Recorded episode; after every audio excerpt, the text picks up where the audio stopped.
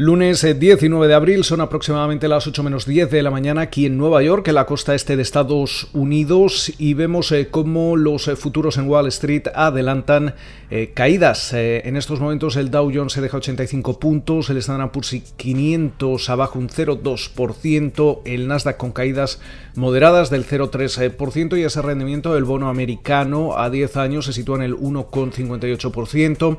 El West Texas Intermediate se transa en los 62,96 dólares el barril. Esta semana todas las miras van a estar puestas en la oleada de resultados empresariales. Eh, durante la jornada de hoy lunes hemos eh, conocido ya los de Coca-Cola, también conoceremos los de IBM. Eh, por su parte, a lo largo de la semana también van a presentar cuentas Netflix, Johnson Johnson y Lockheed Martin, por mencionar algunas. Vamos a repasar esos resultados de Coca-Cola que convencía. Veíamos eh, como los ingresos quedaban en los algo más, algo por encima de los 9.000 millones de dólares, eh, una subida de cerca del 5%.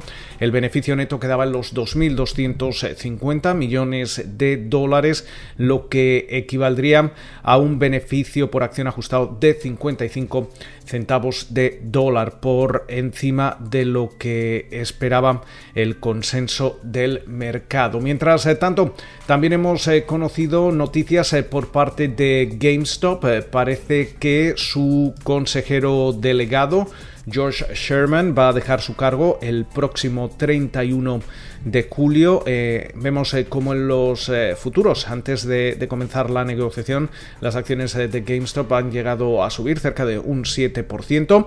La compañía está ya en búsqueda activa de quién será su próximo consejero delegado y todo ello forma parte de esa reestructuración y reorganización de la empresa de videojuegos que intenta deshacerse de esa imagen de tienda física y adoptar un, modelo de comercio electrónico. Mientras tanto, también hemos eh, conocido como ese inversor eh, más, eh, conocido, valga la redundancia, como Roaring Kitty, cuyas publicaciones han, ayudado a, desencadenar ese, ese, frenesí que hemos visto en las acciones de GameStop desde comienzos de, de, este año. Ha ejecutado opciones de compra sobre las acciones de la compañía para adquirir cerca de 50.000 acciones a un precio de tan solo 12 dólares. tenemos que tener en cuenta que las acciones de GameStop cerraban el pasado viernes en los 154,69 dólares el barril. Mientras eh, tanto,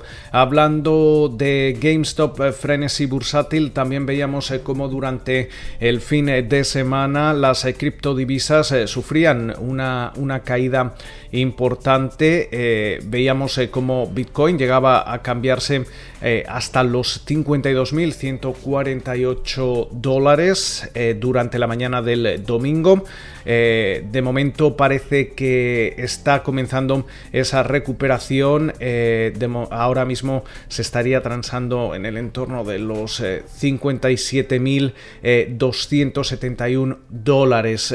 tenemos que tener en cuenta que hay distintos factores que podrían haber contribuido a, esta caída que también arrastraba el resto de criptodivisas. se hablaba de que el Departamento del Tesoro podría emprender algún tipo de, acción contra compañías que hayan utilizado criptodivisas eh, para el lavado de dinero. También eh, se, habla de, una consolidación y también de, la resaca dejada por eh, la salida a bolsa la semana pasada, esa salida a bolsa directa de Coinbase. por su parte, también hay que destacar cómo en estos momentos parece que alrededor de la mitad de los adultos aquí en Estados Unidos han recibido ya al menos una dosis de la vacuna contra el COVID. De, hecho, Bank of America espera que a finales de este mes se hayan distribuido mil millones de dosis de vacunas en todo el mundo. No obstante, no obstante vemos como los casos mundiales de COVID alcanzan un récord semanal a pesar de la, la vacunación. Eh, durante la jornada de hoy destacar cómo el presidente de Estados Unidos, eh, Joe Biden, va a conversar con un grupo bipartidista de legisladores sobre esa propuesta de infraestructuras eh, por valor de 2,3 billones con B de dólares. mientras tanto, no vamos a tener grandes referencias macroeconómicas. En Asia veíamos como las principales plazas bursátiles se cerraban al alza, a excepción de, la India. Vemos eh, también como en estos momentos en Europa el comportamiento es eh, mixto, con Londres en positivo, París en positivo, Frankfurt cayendo ligeramente y eh, a la espera de esa apertura aquí en Wall Street que como comentábamos parece que amenaza con caídas moderadas. Esperamos que pasen ustedes una feliz jornada de lunes y como siempre nos volvemos a escuchar durante la mañana del martes.